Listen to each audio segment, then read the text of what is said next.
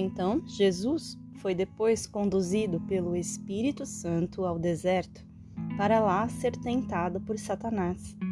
Durante quarenta dias e quarenta noites, ele não comeu nada e ficou com muita fome. Então Satanás tentou Jesus, sugerindo: Se você conseguir transformar estas pedras em pães, provará que é o Filho de Deus, disse ele. Mas Jesus respondeu: As Escrituras nos dizem que o pão não saciará a alma dos homens. O que nós precisamos é obedecer a todas as palavras de Deus. Então Satanás o levou a Jerusalém, para o telhado do templo.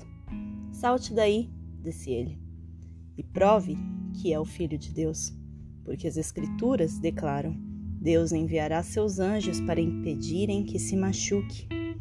Eles impedirão você de despedaçar-se nas pedras lá embaixo. Jesus replicou: Porém, as Escrituras também dizem que não se deve impor ao Senhor Deus uma prova absurda.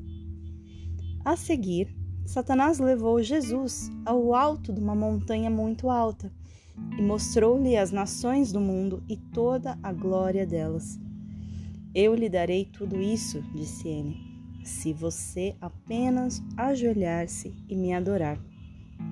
Saia daqui, Satanás disse-lhe Jesus. As Escrituras ordenam: adore somente ao Senhor Deus, obedeça somente a Ele. Então Satanás foi-se embora, e os anjos vieram e cuidaram de Jesus. Quando Jesus ouviu dizer que João tinha sido preso, deixou a Judéia e voltou a Nazaré, na Galileia, mas logo mudou-se para Cafarnaum, na margem do lago da Galileia, perto de Zebulon e Naphtali. Isso cumpriu a profecia de Isaías.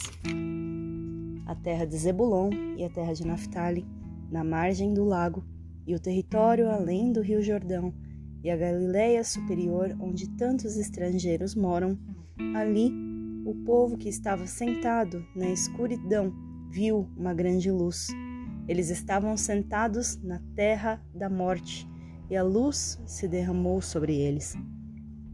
Daí em diante, Jesus começou a pregar: Deixem o pecado e voltem-se para Deus, porque o reino dos céus está perto.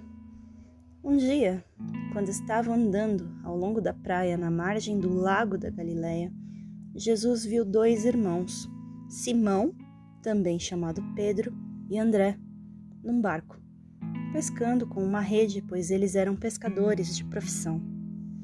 Jesus gritou: Venham comigo, e eu lhes mostrarei como pescar as almas dos homens. No mesmo instante, eles deixaram as suas redes e o seguiram. Um pouco mais adiante, na praia, ele viu outros dois irmãos, Tiago e João, sentados num barco com Zebedeu, o pai deles, remendando as redes. E ele os chamou para que viessem também. Os dois irmãos pararam de trabalhar na mesma hora e, deixando o pai, seguiram Jesus. Jesus viajava pela Galiléia toda, ensinando nas sinagogas dos judeus e pregando por toda parte as boas novas acerca do reino dos céus e a curando toda espécie de mal e doença. A notícia dos seus milagres espalhou-se até além das fronteiras da Galiléia, de tal modo que começou a vir gente para ser curada até mesmo das regiões distantes como a Síria. Qualquer doença ou sofrimento que fosse, se estivessem possessos de demônios, se fossem loucos ou paralíticos, ele curava todos. Multidões enormes os seguiam aonde quer que ele fosse.